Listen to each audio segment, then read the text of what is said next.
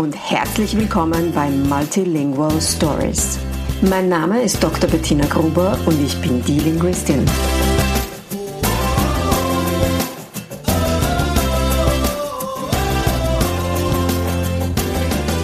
Ich unterstütze voller Begeisterung mehrsprachige Familien mit Herz und Verstand auf ihrem individuellen Weg, damit ihre Kinder alle Familiensprachen erfolgreich und mit Leichtigkeit lernen können. In meinem Podcast bekommst du sehr persönliche Geschichten von Mehrsprachigkeit aus der ganzen Welt zu hören. Lehn dich zurück und lass dich inspirieren. Hallo und herzlich willkommen bei der heutigen Folge von Multilingual Stories. Anna Teske ist heute bei mir zu Gast und die Geschichte, ich weiß es, wird dich umhauen. Hallo Anna, so schön, dass du da bist. Magst du dich einmal ganz kurz vorstellen bei unseren Zuhörerinnen und Zuhörern? Ja, hallo Bettina. Vielen Dank für die Einladung. Ich freue mich sehr. Mein Name ist Anna. Ich habe zwei Kinder.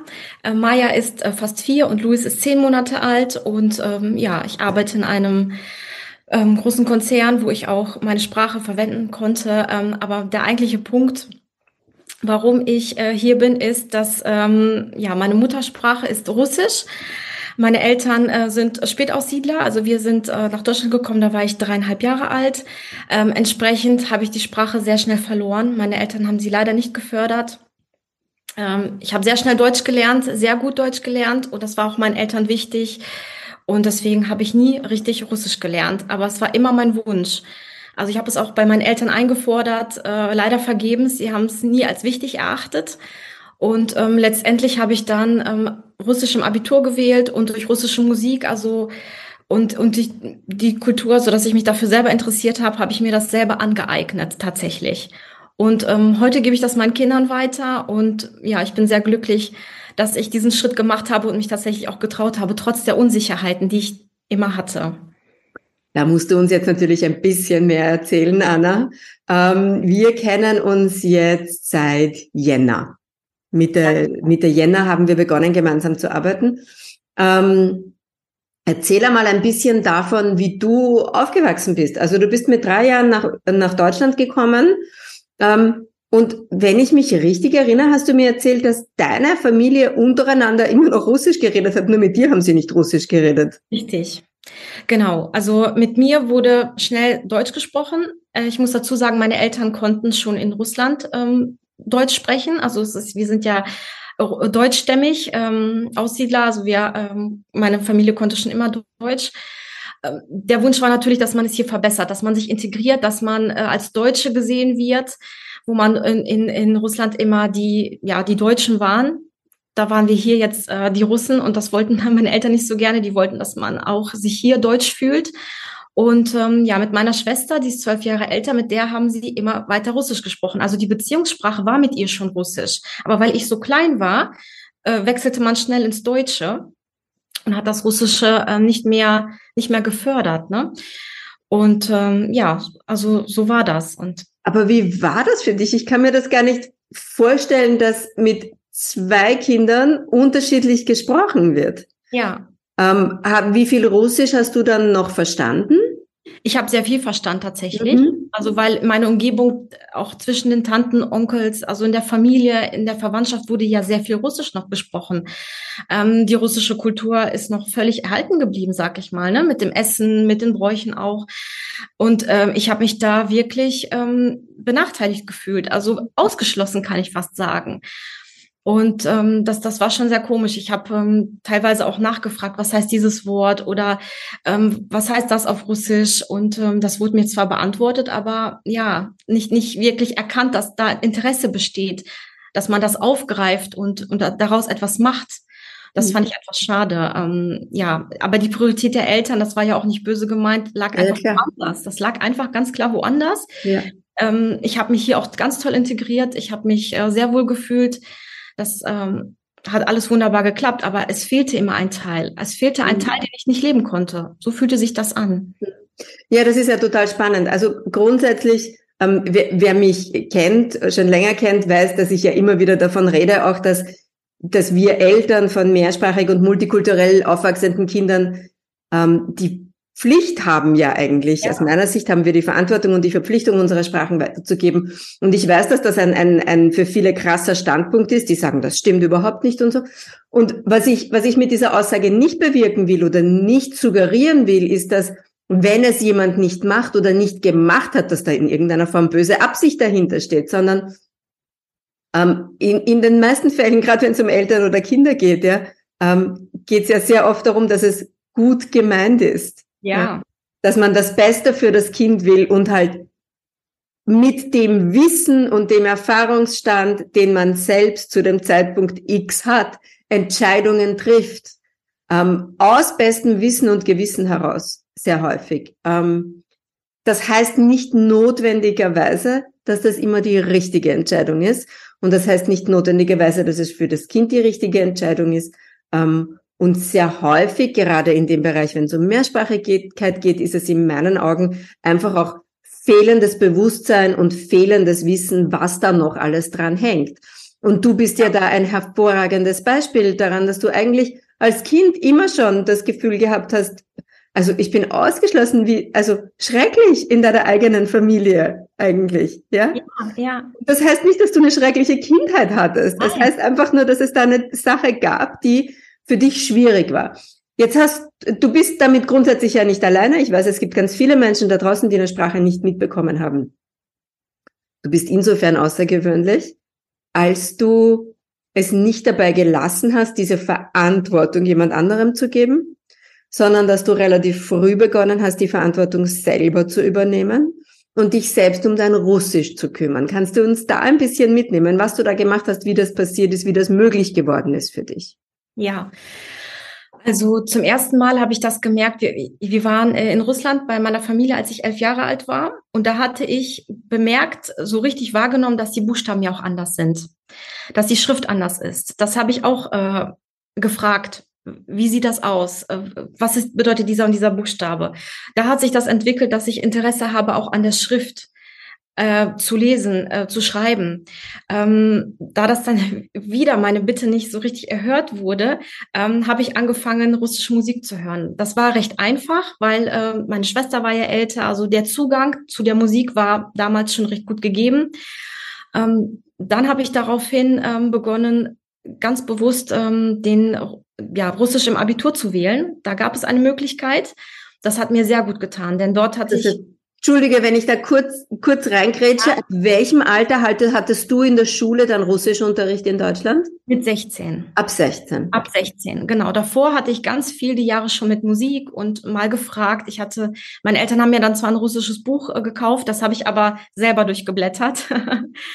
ähm, genau. Und dann kam so das Abiturfach und das hat äh, mir so einen Boost gegeben. Dort habe ich schreiben gelernt, dort habe ich, da, da saßen nur äh, Schüler wie, wie ich, die ja, die das von zu Hause aus hören, aber nicht, nicht sprechen. Wow. Mhm. Ja, und das, das war sehr interessant, weil wir alle auf dem gleichen Niveau waren beim Lesen und Schreiben, aber von der Sprache her eigentlich viel mehr konnten und uns dort auch getraut haben in diesem Raum. Und deswegen hatte ich auch, also das war ein sehr erfolgreiches Abiturfach, das ich auch mit eins abgeschlossen habe. Es hat mir auch Spaß gemacht, dieses, ich wollte es ja. Und meine Eltern haben mir da auch geholfen, weil es ging ja um eine Note. genau. Also das, äh, das hat, da habe ich auch gemerkt, das hat bei meinen Eltern auch etwas bewegt, ne? Dass ich da dieses Interesse habe und äh, hier den auch mit sie um nochmal anders um Hilfe bitte. Wir haben dann Artikel geschrieben, äh, Zeitungsartikel und andere Analysen. Also das, das war so der erste Stein.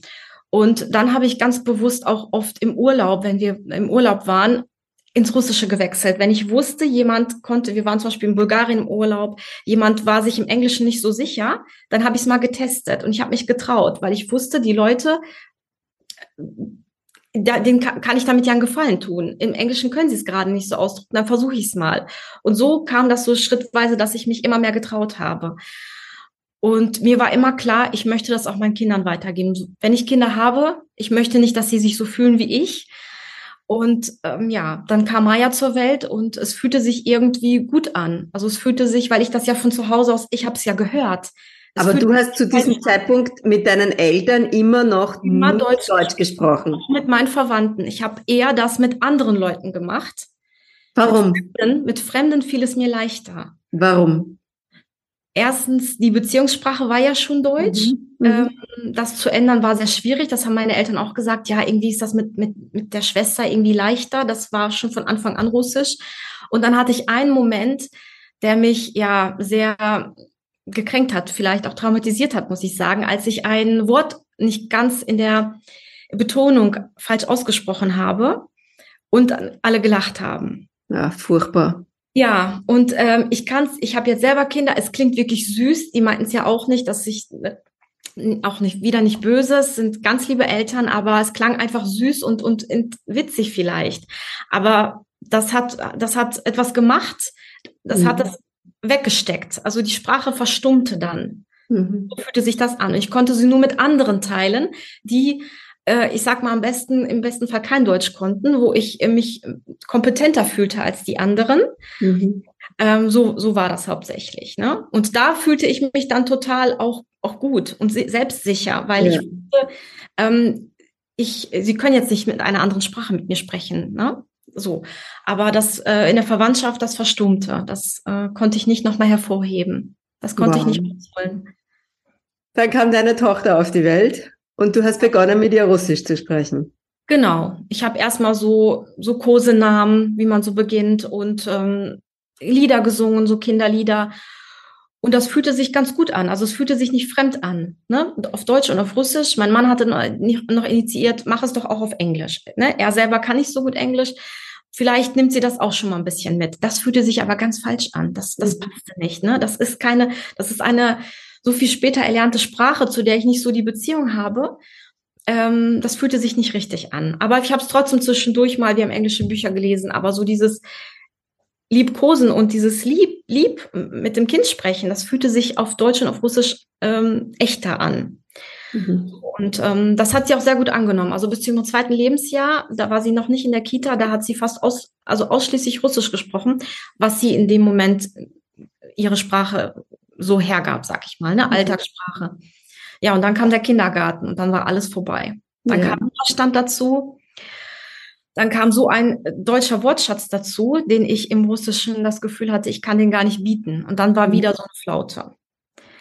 Also da, dass man fast gesagt hat, ich, ich kann das nicht mehr weiterführen. Es waren noch so die Lieder und so, das haben wir weitergemacht, Bücher, aber ich dachte, ich kann den Wortschatz ihr nicht bieten, den sie schon mhm. mit ihren drei Jahren da jetzt hat. Ne? Mhm. Mhm. Also es war sehr interessant, diese, diese Erfahrung zu machen und dieser starke Widerstand ne, zu spüren. Ja. Was ist dann passiert? Du hast dann noch ein zweites Kind bekommen?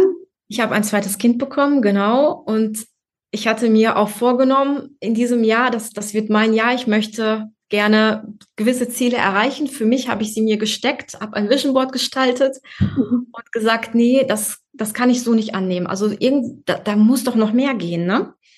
Und dann habe ich äh, dich gesehen. Bei Instagram wurdest du mir angezeigt und ich dachte, das, das ist kein Zufall. Mhm. Das ist, worum ich äh, gebeten habe, was, was ich gerne erreichen möchte.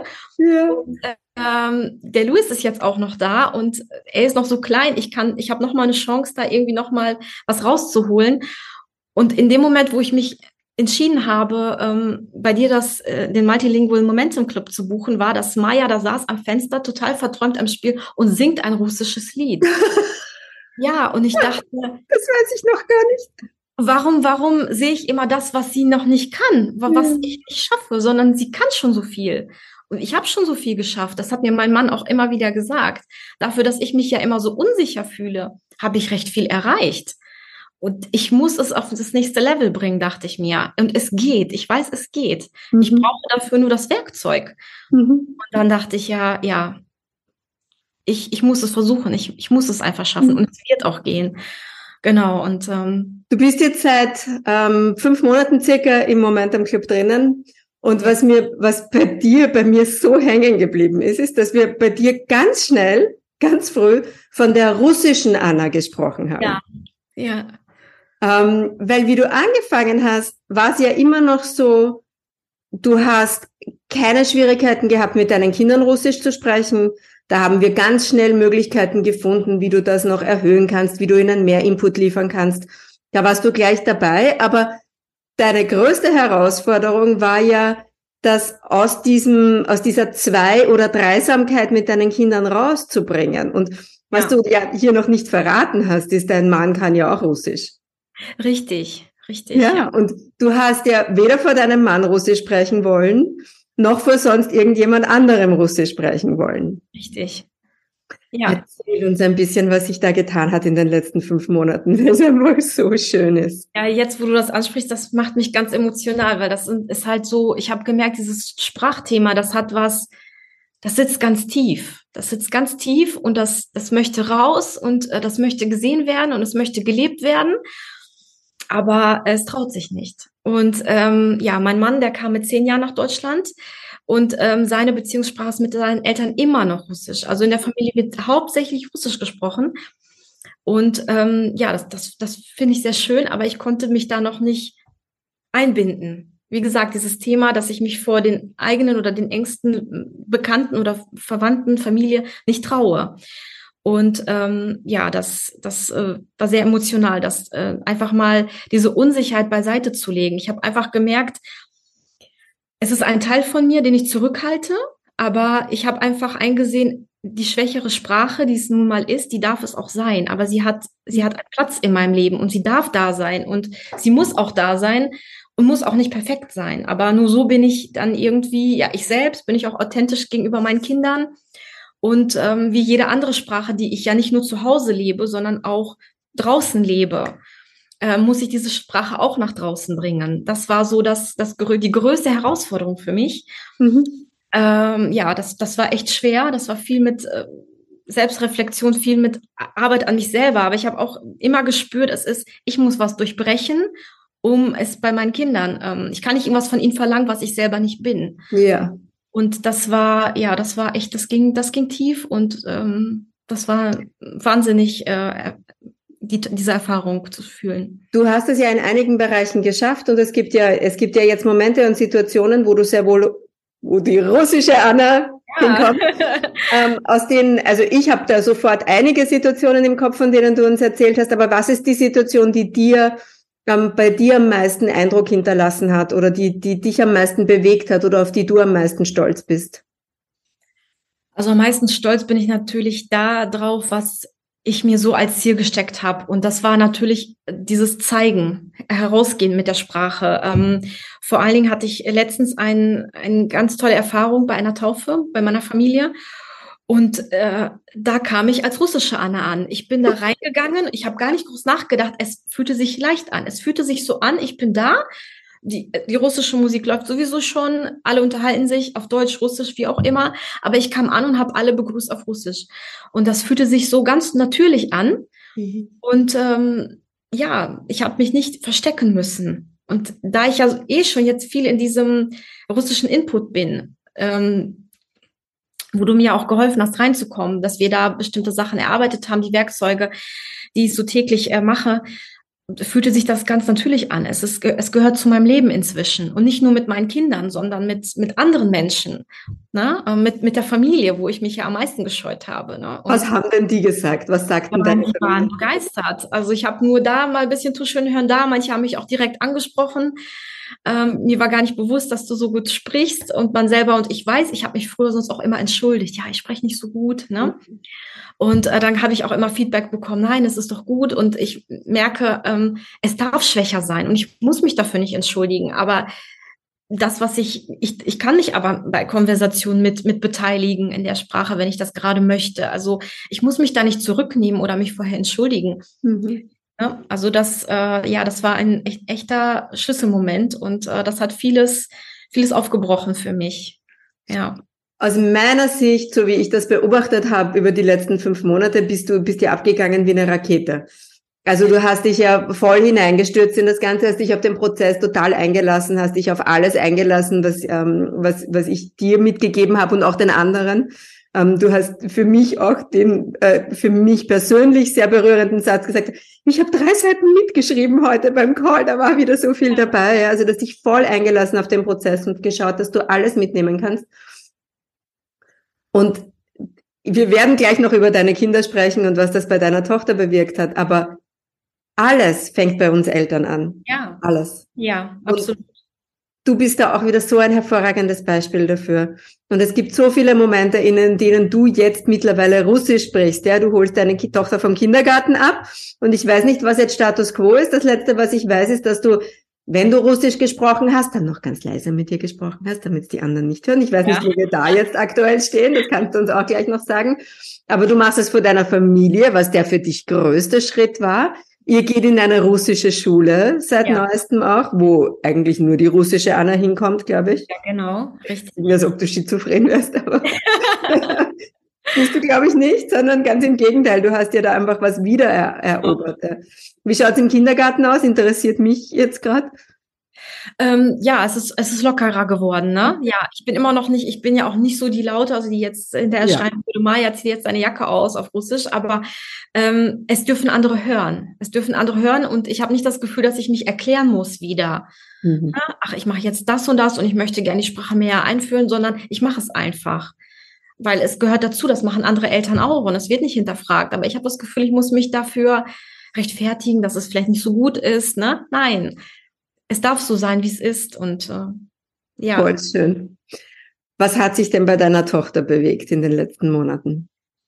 Also das ähm, Größte ist, dass so der Widerstand weg ist. Also mhm. sie ist total interessiert an der Sprache. Sie äh, holt die russischen Bücher raus. Das ist so ihre, ihre favorisierten Bücher tatsächlich. Mhm. Und ähm, sie hat total, total Interesse dran. Das ist ja das, das, das größte ähm, Ziel, was ich auch so hatte. Ja. Ähm, interessant ist ja dann, wenn du gerade auf dem Weg bist, eröffnen sich nochmal neue Wege. Mhm. Wer hätte gedacht, dass hier zehn Minuten Fußweg eine Schule von mir entfernt ist, ne? Ja. Und das schon, schon, e schon ewig, aber das ja. war mir nicht bekannt. Und erst wenn man sich dafür öffnet, dann kommen diese Möglichkeiten auch. Das fand ich ja. total spannend und das gefällt ihr total gut. Das ist ein Raum, wo sie, so wie ich, sage ich mal, wo sie Russisch sprechen darf und kann und muss oder muss nicht, aber wo sie sich wohlfühlt. Und sie sagt auch, dort spricht sie Russisch. Äh, mit mir auch zu Hause. Da gibt es so Momente, aber klar, was sie noch hat, das ist sie, wenn andere sie ansprechen. Und Maja, sprichst du Russisch? Also wenn man daraus ein Thema macht, das mag sie natürlich gar nicht. Ja. Das, ähm, das äh, ist immer noch so oder das ist auch völlig in Ordnung. Ähm, ja, aber so sie, äh, seit einigen Tagen haben wir auch, dass sie sich vorstellt auf Russisch und eine kleine Konversation anfängt. Hallo, ich bin, äh, ich bin so und so alt, wer bist du? Weil wir hatten da so ein Spiel, dass wir uns ja in verschiedene Wesen verwandeln oder mhm. Tiere sind und dann ist sie mal ein Einhorn, dann ist sie mal ein Eichhörnchen. Und dann sagt sie, wie sie heißt und wie alt sie ist. Und das, das schafft sie auf Russisch schon. Also das ist echt toll. Und das äh, sind so Sachen, die, die mich einfach total berühren. Ne? Oder auch natürlich russische Wörter in den Sätzen. Und was mich besonders berührt, ist auch, dass sie ein Gedicht, dass sie Gedichte und Reime aufsagt. Ich kenne das so, dass wir zum Beispiel an Weihnachten, da haben wir immer Gedichte aufgesagt, bevor mhm. die Bescherung stattgefunden hat. Und ja, das, das schafft sie jetzt auf Russisch. Also sie kann so kleine Reime zu, zu bestimmten Feierlichkeiten auf Russisch aufsagen. Und das, das berührt mich sehr. Also als dieses Fest da war zum 8. Ähm, März, zum Tag der Interna Internationalen Frauentag, und sie in ihrem russischen Folklore-Kostüm und dann mit den Liedern, das hat mich so berührt. Das hat mich so berührt. Das, das hätte ich auch gerne gelebt, dieser ja.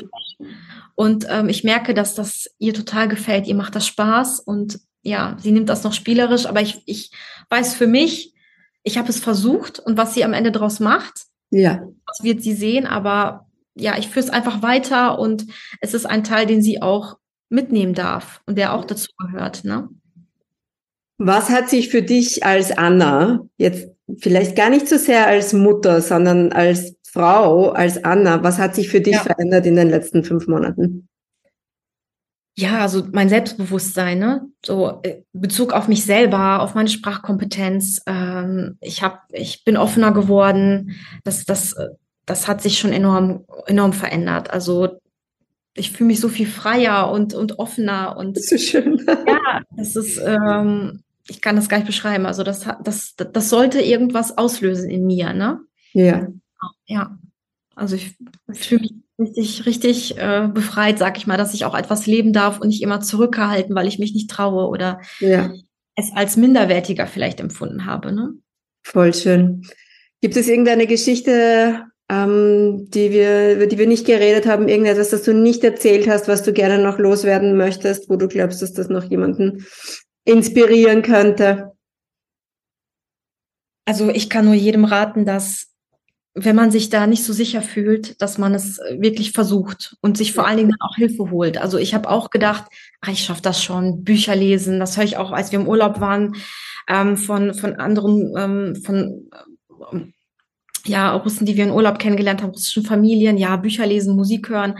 Das haben wir ja vorher auch gemacht. Aber so der mhm. Durchbruch war nicht da. Also man braucht schon irgendwie ein gewisses Werkzeug. Man muss ganz individuell gucken für sich. Ja. Und das kann ich jedem nur mitgeben. Das war für mich wie so ein blinder Fleck, den du im Multilingual Momentum Club so aufgedeckt hast. Ne? Das war, ich weiß noch genau, da hatte ich äh, eine Erkenntnis geteilt, die so erschütternd war für mich.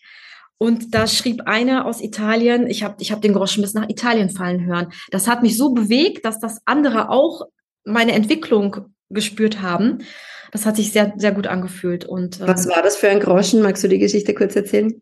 Ja, ähm, und zwar war das so, dass ähm, ich so das Gefühl hatte, ja, Maja kann nicht die, also irgendwie, also dass sie sich nicht traut oder dass sie gewisse Sachen nicht kann und dass sie eigentlich gar nicht sprechen kann. Manchmal frage ich sie etwas und sie reagiert nicht, nicht wirklich. Ähm, und da hattest du gesagt, es, dass sie wahrscheinlich auch ein Selbstwertthema hat. Und zwar nicht nur in Bezug auf die Sprache, ich habe es ja immer auf die Sprache geschoben, aber grundsätzlich. Und dann ist mir klar geworden, dass sie sich ja in vielen Lebensbereichen nicht traut, irgendetwas zu beginnen, auszuprobieren. Und immer, Mama, mach du das. Und äh, das, das war so einleuchtend in dem Moment, dass ja, sie sich auch als kompetent fühlen muss. Sie muss lernen, dass sie auch etwas meistern kann. Und sie, ich lebe ja unbewusst vor, dass ich mich auch gewisse Sachen nicht traue. Warum sollte sie anders sein? Warum sollte sie total selbstbewusst sein?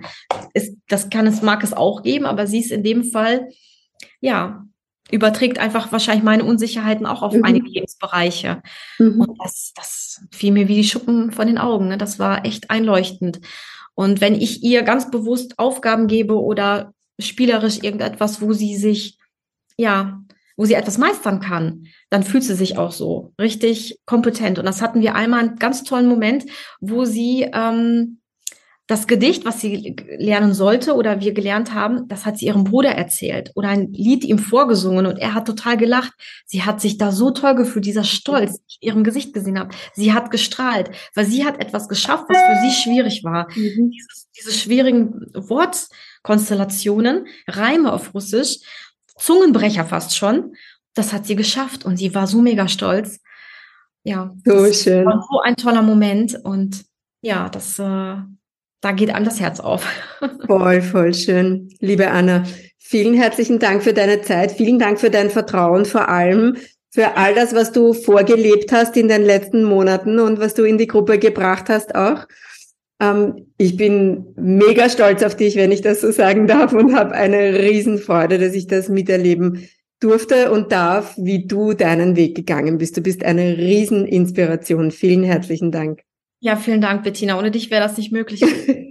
du hast es gemacht. Über all die Ladies, die im Hintergrund dich feiern für jede Kleinigkeit. Äh, das ist einfach mega. Also ich bin so happy, dass ich das gemacht habe. Und ähm, ja, es, der Weg ist, ist geebnet und ich fühle mich richtig gut damit. Also ganz herzlichen Dank, dass ich auch heute da sein durfte und auch weiterhin im Club freue ich mich total, dass ich dabei bin. Vielen, vielen Dank. Jetzt fange ich gleich zu weinen an. Danke. Ja.